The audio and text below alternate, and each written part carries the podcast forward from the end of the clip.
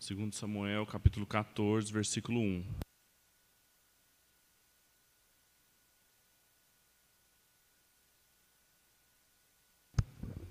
Diz o seguinte: Joabe, filho de Zeruia, vendo que o coração do rei começava a inclinar-se para Absalão, mandou trazer de Tecoa uma mulher sábia e lhe disse: Finja que está muito triste, vista suas roupas de luto, não se unja com óleo e faça de conta que é uma mulher que há muito tempo está de luto por algum morto.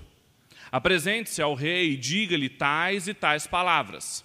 E Joabe lhe pôs as palavras na boca.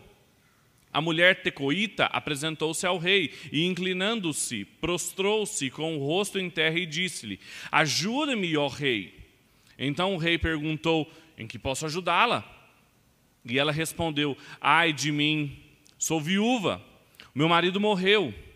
Esta sua serva tinha dois filhos que brigaram entre si no campo. Como não houve quem os apartasse, um deles matou o outro. Eis que toda a parentela se levantou contra esta sua serva. E estão dizendo: entregue-nos aquele que matou o seu irmão, para que o matemos em vingança da vida que ele tirou, e para que destruamos também o herdeiro. Assim querem apagar a última brasa que me restou, não deixando a meu marido nome, nem sobrevivente na terra. O rei disse à mulher: Vá para sua casa, e eu darei ordens a seu respeito. Mas a mulher tecoíta disse ao rei: Ó oh, rei, meu senhor, que a culpa caia sobre mim e sobre a casa de meu pai. O rei e o seu trono sejam inocentes. Então o rei disse: Se alguém falar contra você, traga-o aqui, e ele nunca mais a incomodará. E a mulher acrescentou: Que o rei se lembre do Senhor seu Deus, para que os vingadores de sangue não se multipliquem e exterminem o meu filho. Davi respondeu: Tão certo como vive o Senhor, não há de cair no chão nenhum só dos cabelos do seu filho. Então a mulher disse: Permita-me que essa sua serva fale uma palavra ao rei, meu senhor. E ele disse: Fale. E a mulher prosseguiu: Por que o Senhor, meu rei, imaginou tal coisa contra o povo de Deus? Pois, ao pronunciar tal juízo, o rei condena a si mesmo, visto que não quer fazer voltar o seu desterrado. Porque todos temos de morrer, somos como água derramada na terra, que já não se pode juntar, porque Deus não tira a vida, mas encontra meios para que o banido não permaneça afastado na sua presença. Se vim agora falar essas palavras ao rei, meu senhor, é porque o povo me atemorizou porque essa sua serva dizia: Vou falar com o rei, porque talvez ele fará segundo a palavra da sua serva. Porque o rei atenderá para livrar a sua serva da mão do homem que quer destruir tanto a mim como ao meu filho da herança de Deus. Dizia mais essa sua serva: Seja agora a palavra do rei, meu senhor, para minha tranquilidade, porque, como um anjo de Deus, assim é o rei, meu senhor, para discernir entre o bem e o mal. Que o Senhor, seu Deus, esteja com o rei, meu senhor. Então o rei disse à mulher: Não me encubra nada do que eu vou lhe perguntar. E a mulher respondeu: Pois fale, ó rei, meu senhor. E o rei perguntou: Não é verdade que a mão de Joabe está com você em tudo isso? E ela respondeu: Juro pela sua vida, ó rei, meu senhor, que ninguém poderá se desviar, nem para a direita, nem para a esquerda, de tudo que o rei, meu senhor, tem dito. Sim, foi o seu servo Joabe que me deu ordem, e foi ele quem ditou essa sua serva todas essas palavras. Foi para mudar o aspecto desse caso que o seu servo Joabe fez isso. Porém, o meu senhor é tão sábio como um anjo de Deus, para entender tudo o que se passa na terra. Então o rei disse a Joabe: Atendi o seu pedido, Vá e traga o jovem Absalão. Joabe se inclinou e prostrou-se em terra. Abençoou o rei e disse: Hoje reconheço que obtive favor aos seus olhos, ó rei, meu senhor, porque o rei fez segundo as palavras do seu servo. Até aqui. Vamos orar? Pai, nós te agradecemos a oportunidade que nós temos de estar aqui reunidos em Seu nome. Te agradecemos porque Sua palavra foi lida e nós te pedimos que o Senhor nos ajude a compreendê-la, nos ajude a responder essa palavra com obediência, com entendimento, para que possamos discernir qual é a Sua vontade aqui, nela, prescrita para nós. Ajude-nos a entender o que essa história diz respeito a todo o seu povo, tanto ontem quanto hoje, para que possamos também nos reconhecer na história do seu povo. É o desejo do coração, não só meu, mas também dos meus irmãos. Nós oramos em nome de Cristo Jesus, o nosso Rei, em nome dele, para a sua glória. Amém e amém. Essa história faz parte de um dos períodos talvez mais difíceis do reinado de Davi. A decadência, depois de um tempo de grande ascendência de Davi. Depois de Davi ter conquistado grandes territórios ali em Israel, ter feito de Jerusalém a cidade de Deus, colocado a arca da aliança ali, construído um grande palácio, ter no seu coração o desejo de construir um templo para Deus. Mas então, Deus mesmo envia Natã, um profeta, para dizer: Você não vai construir uma casa para mim, ao contrário, eu farei uma casa para você. Então, nós temos talvez uma das passagens mais importantes do livro de Samuel, em que a aliança davídica é afirmada, a casa de Davi, essa expressão que no Novo Testamento é tão importante para se referir ao Senhor Jesus, assume ali toda a sua importância de que Deus dá uma casa para Davi, e não Davi dá uma casa para Deus. Depois de tudo isso, então, da grande ascensão do rei Davi, vem as histórias que nós conhecemos do pecado de Davi, dos seus crimes, de adultério, de assassinato, com Batseba, com Urias.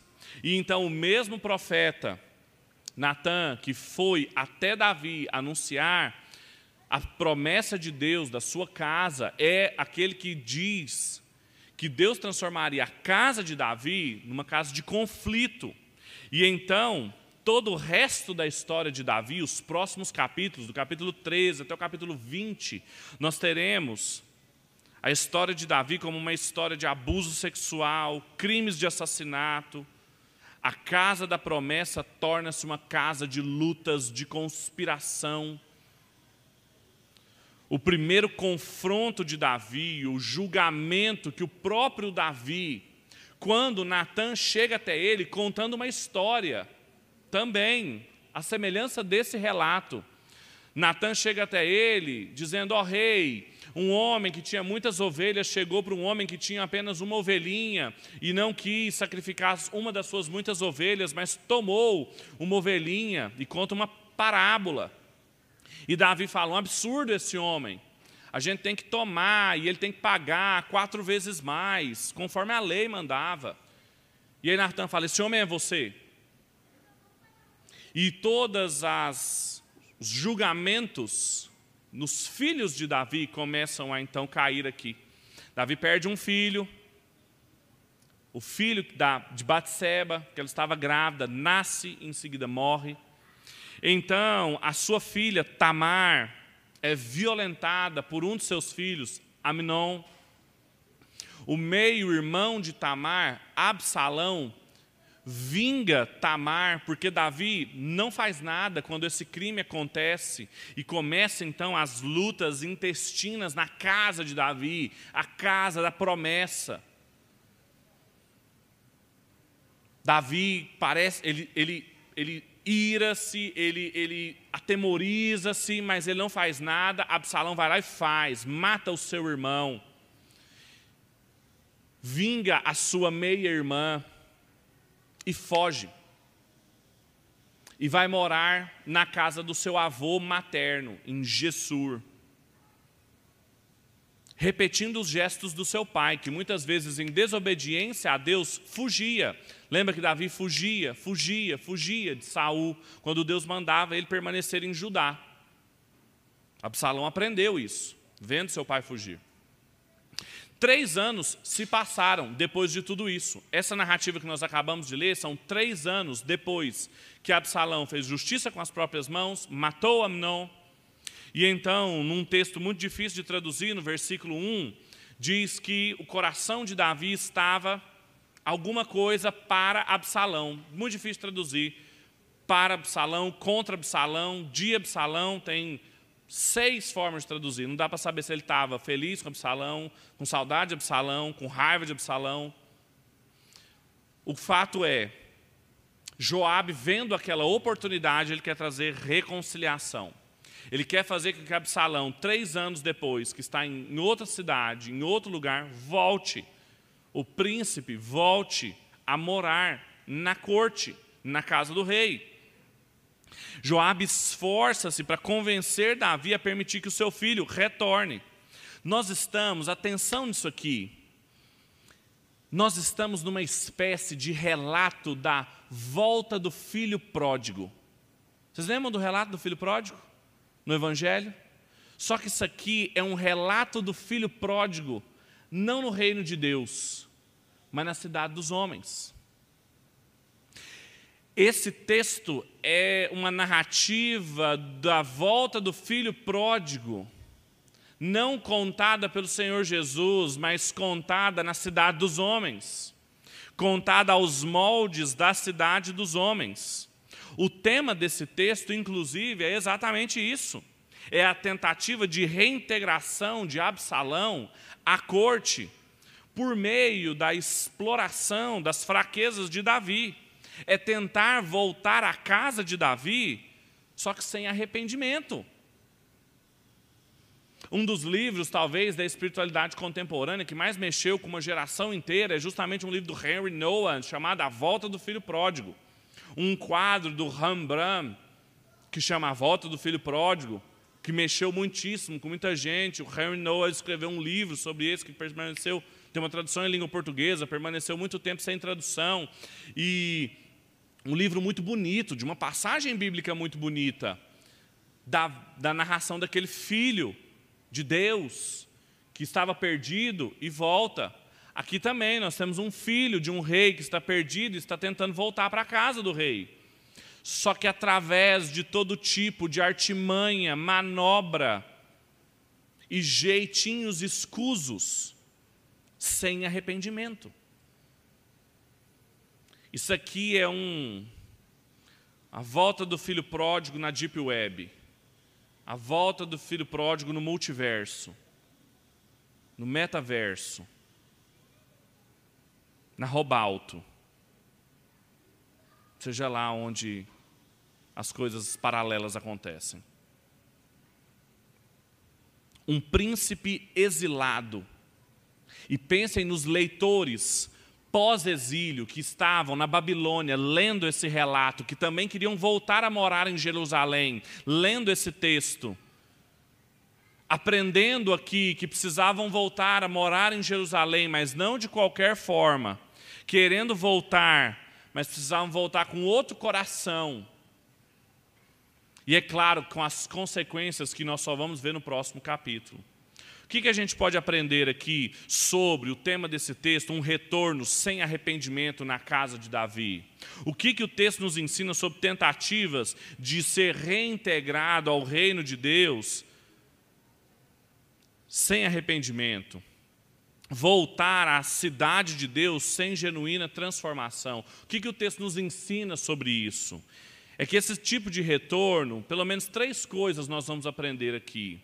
Esse tipo de retorno é mera imitação, individualismo e imperfeito.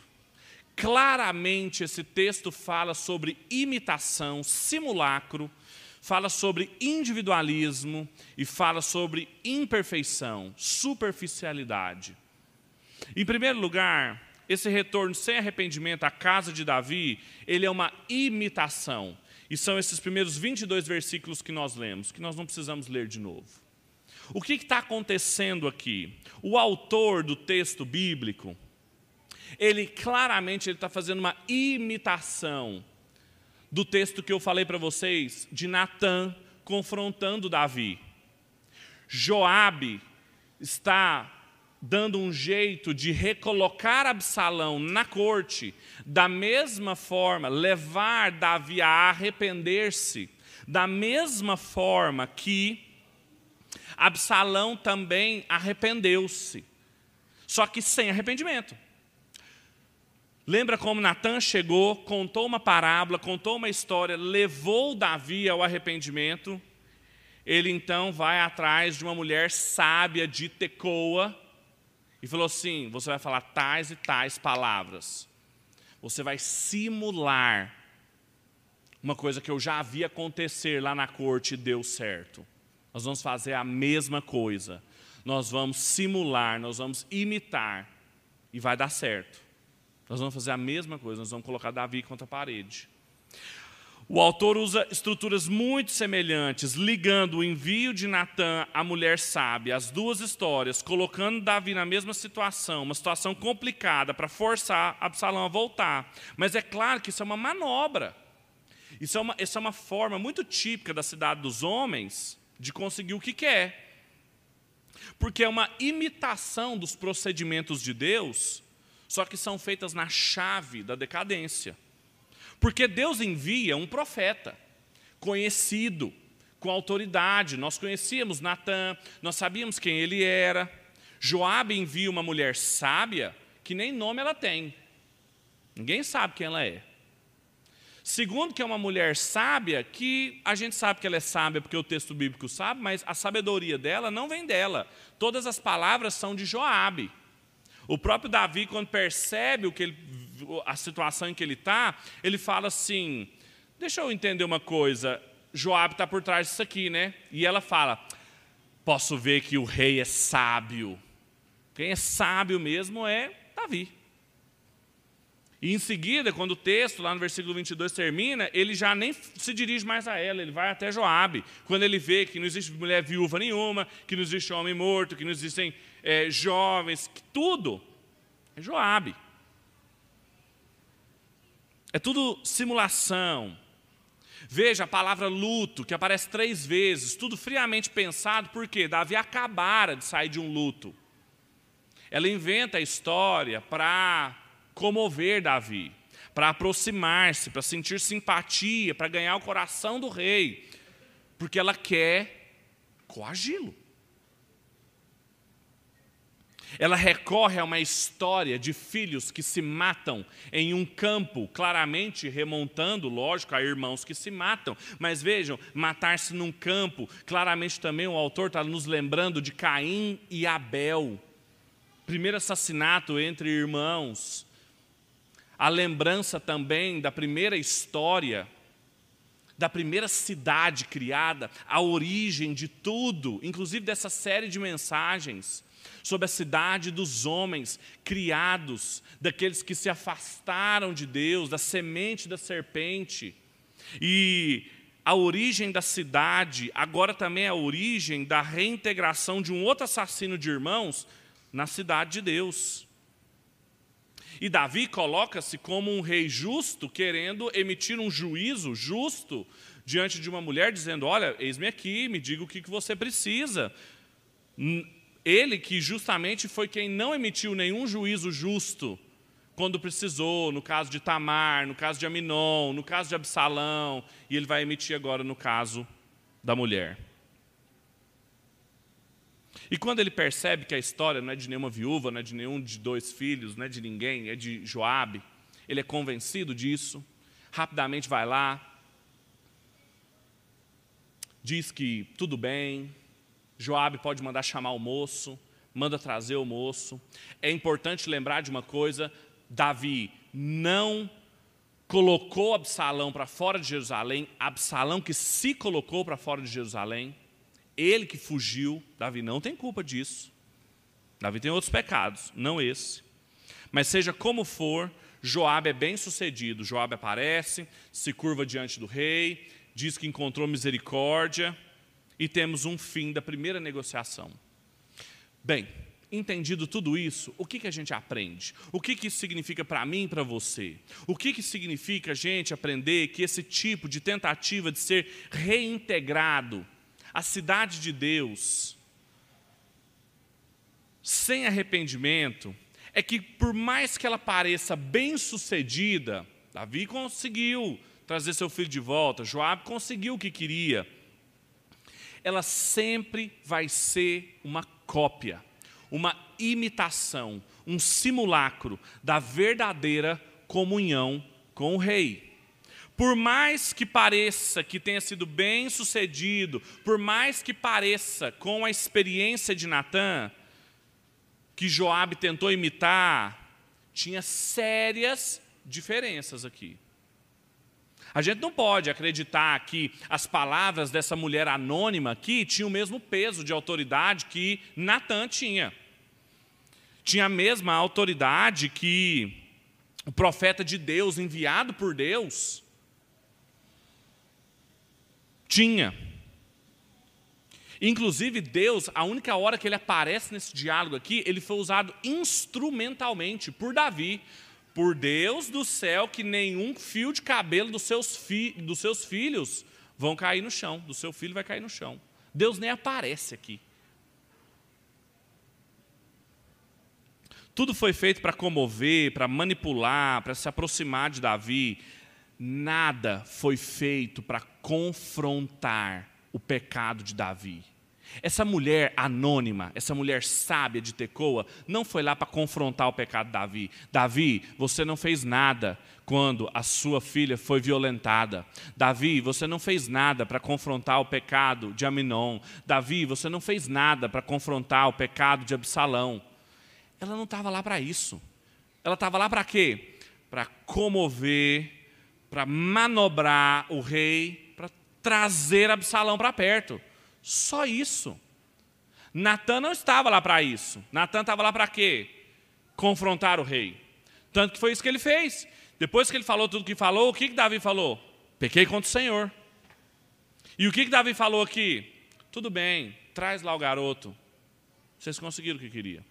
É uma imitação, é um simulacro, são outros objetivos, são outras coisas que se conquista aqui. Os fins aqui são outros e que justificam esses meios.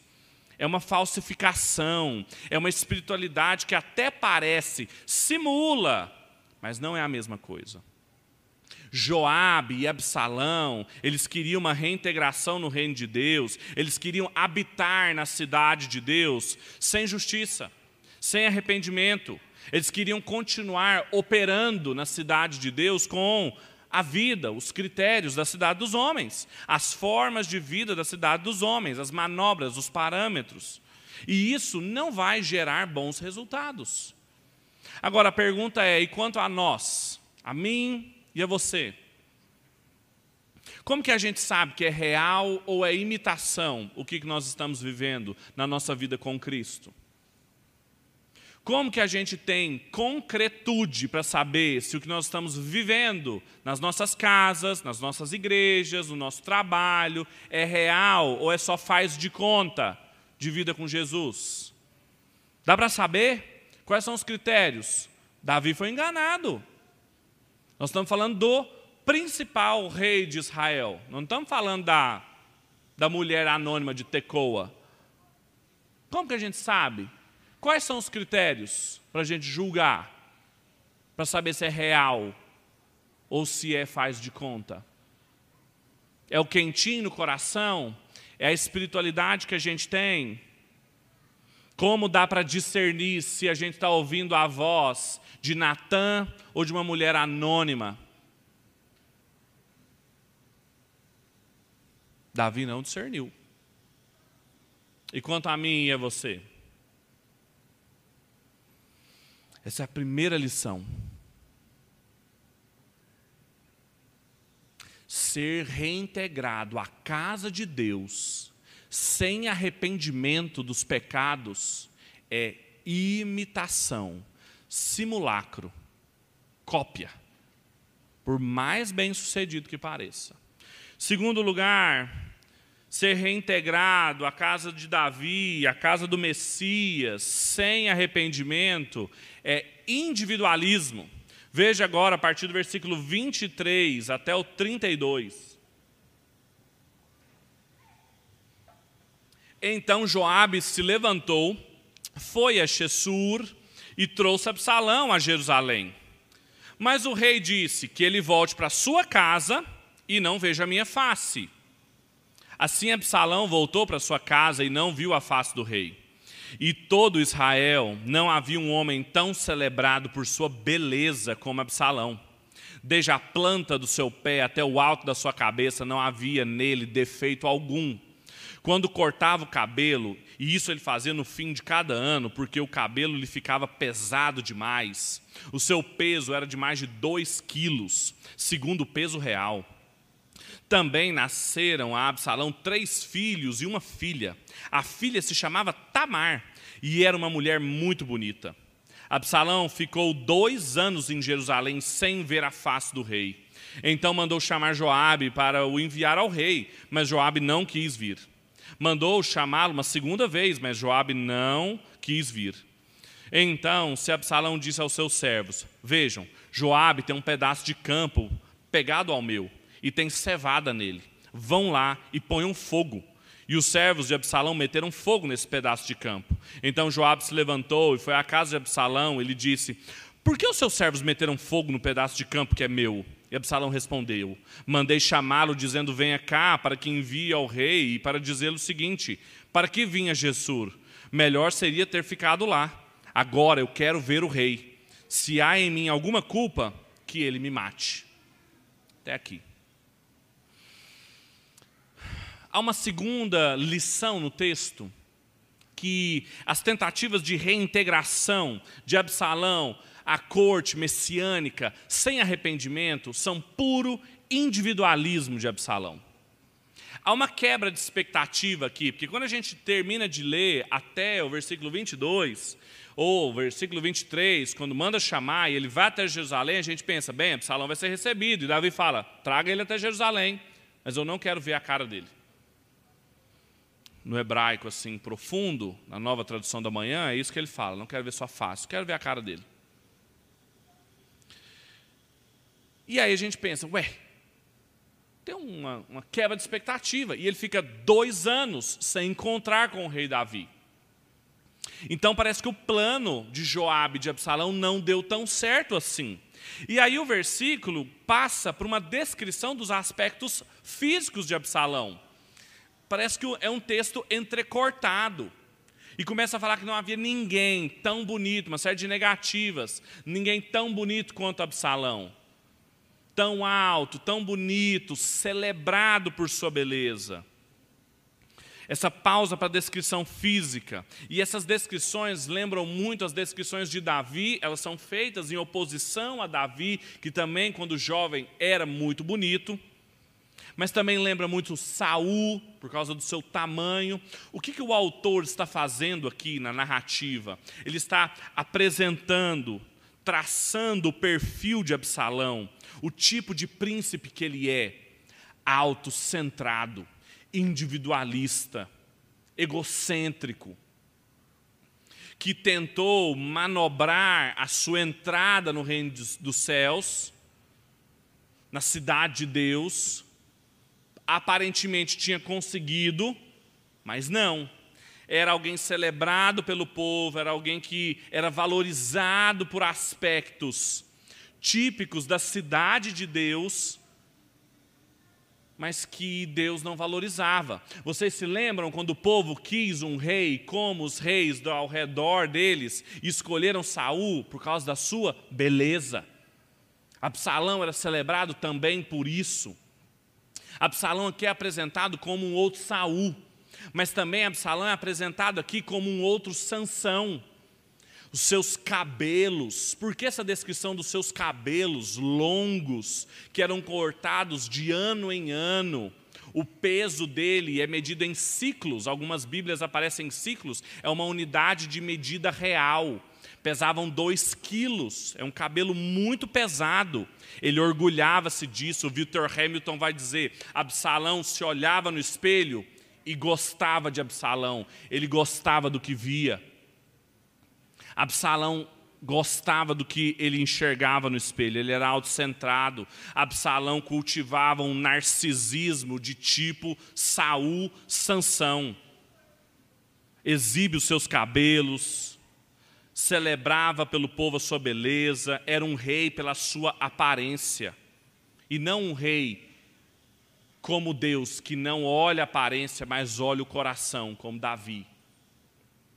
Ele tinha filhos e filhas, uma filha cujo nome era Tamar, ele colocou o nome da sua irmã na sua filha, a irmã que ele fez justiça própria, ele colocou na filha, uma filha que era bela como pai, e o texto bíblico faz questão de chamar a atenção disso, injustiçada, que ele fez justiça com as próprias mãos, um te, uma filha que o texto bíblico sempre chamou atenção, que ela era mais meia-irmã de Absalão do que filha de Davi, ele pediu três vezes para ver Davi, Joabe não foi, Joabe não atendeu, e o que, que ele faz? Manda tocar fogo nos campos de Joabe. Quem fez isso também? Sansão.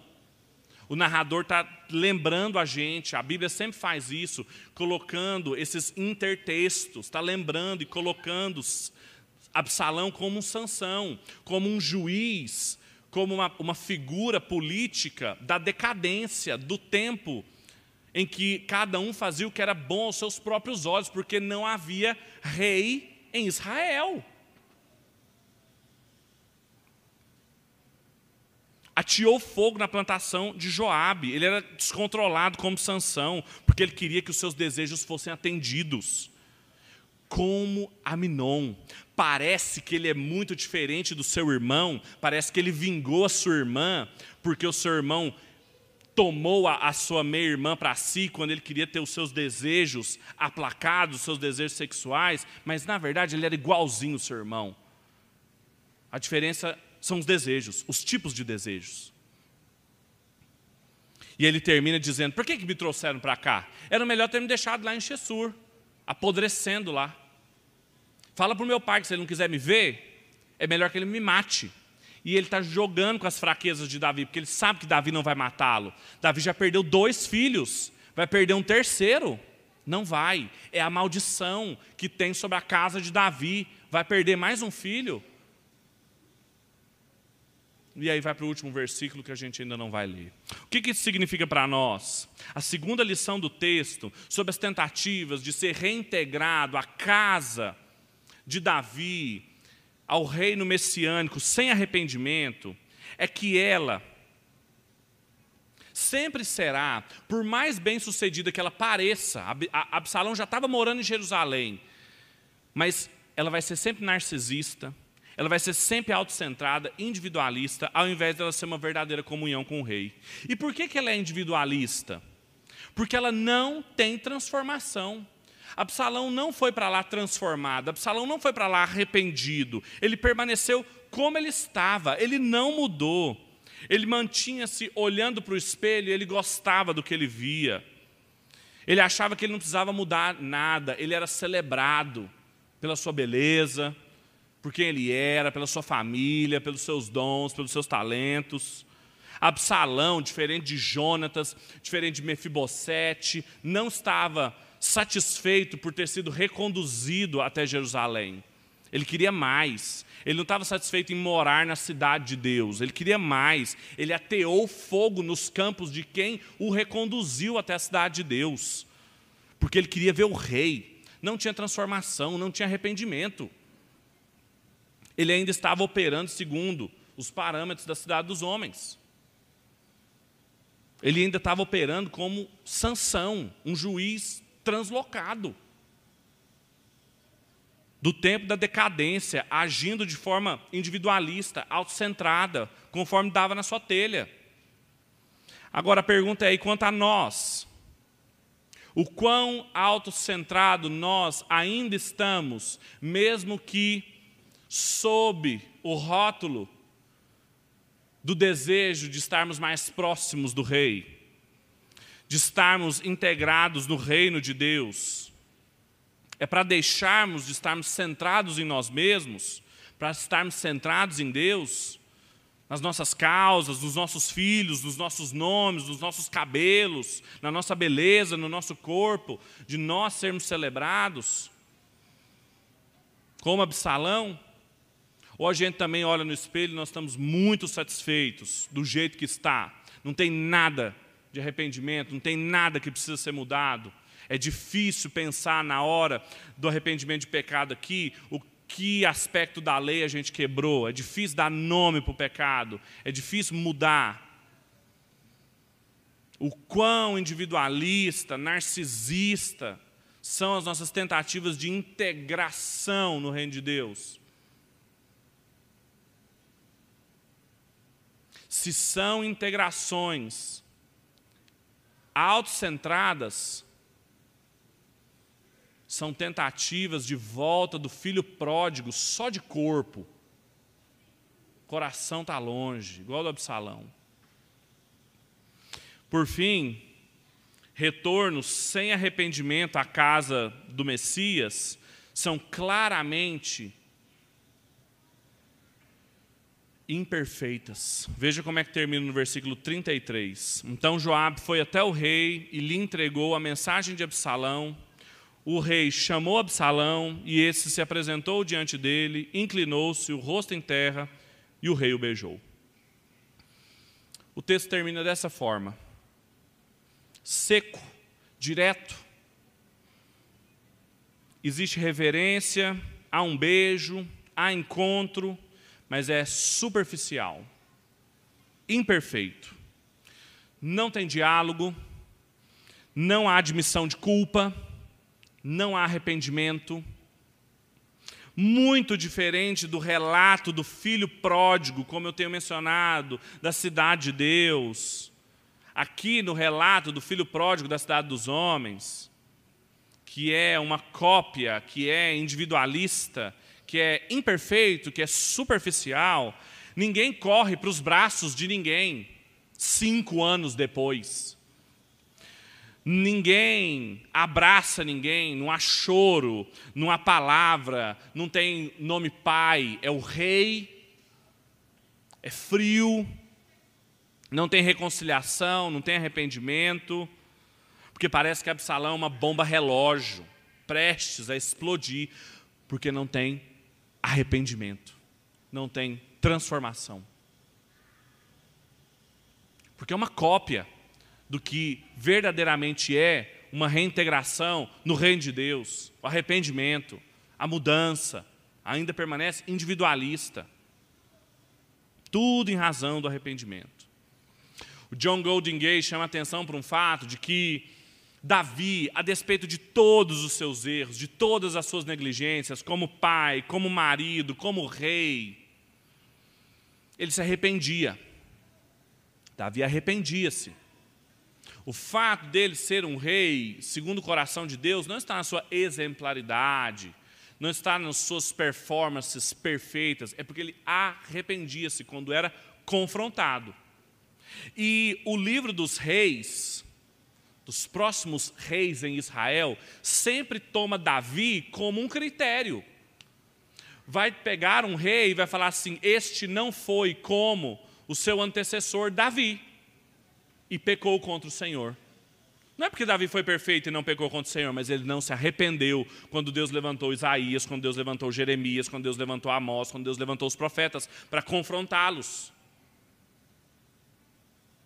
Davi arrependia-se. Absalão não arrependeu-se. E quanto a nós, meus irmãos, e quanto a nós, diante de todas essas coisas, diante de tentativas imperfeitas de integração, diante de tentativas individualistas de reintegração, diante de tentativas que meramente imitam espiritualidades que são cópias, cópias ilusórias, que são meramente ilusões que nós estamos vivendo de um cristianismo real. Como? Quais os critérios que nós temos de que nós não estamos vivendo uma vida de faz de conta com Cristo? Por mais bem sucedida que pareça. Sempre que eu estou conversando lá em casa, eu pergunto, eu sempre levanto a questão: quais são os critérios para isso? Para essa tomada de decisão? Para essa para esse caminho, para essa postura? Quais são os critérios? Vai ser julgamentos subjetivos? Vai ser o que nos parece melhor? Quais são os critérios para Davi trazer Absalão de volta? Para Davi manter Absalão de longe? Quais são os critérios que nós temos? Quais são os critérios que a gente tem para se arrepender do que nós temos feito, ou para permanecer fazendo o que nós temos feito? Nós temos esses critérios. Eles estão revelados diante de nós. Nós não estamos no escuro. Nós lemos eles aqui. A palavra de Deus é explícita, ela não é tácita, ela é explícita. Foi revelada a nós. Nós não podemos andar como se estivéssemos vivendo no escuro, como se não existisse rei, fazendo que parece reto aos nossos próprios olhos. Havia rei em Israel. E eles estavam explorando as fraquezas deles. Nós não vivemos assim. Não há um rei fraco. Nós não servimos um rei fraco. Nós não exploramos as fraquezas do rei fraco. Não se brinca com Cristo. Nós nos arrependemos dos nossos pecados. Vivemos uma vida em santidade. Com Deus não se brinca. Não se vive uma vida de imitação, não se vive uma vida de individualidades irrestritas, não se vive uma vida imperfeita, de sacrifícios imperfeitos com Ele. Se vive uma vida de arrependimento e mudança de vida diante do Senhor Jesus. Vamos orar? Feche seus olhos.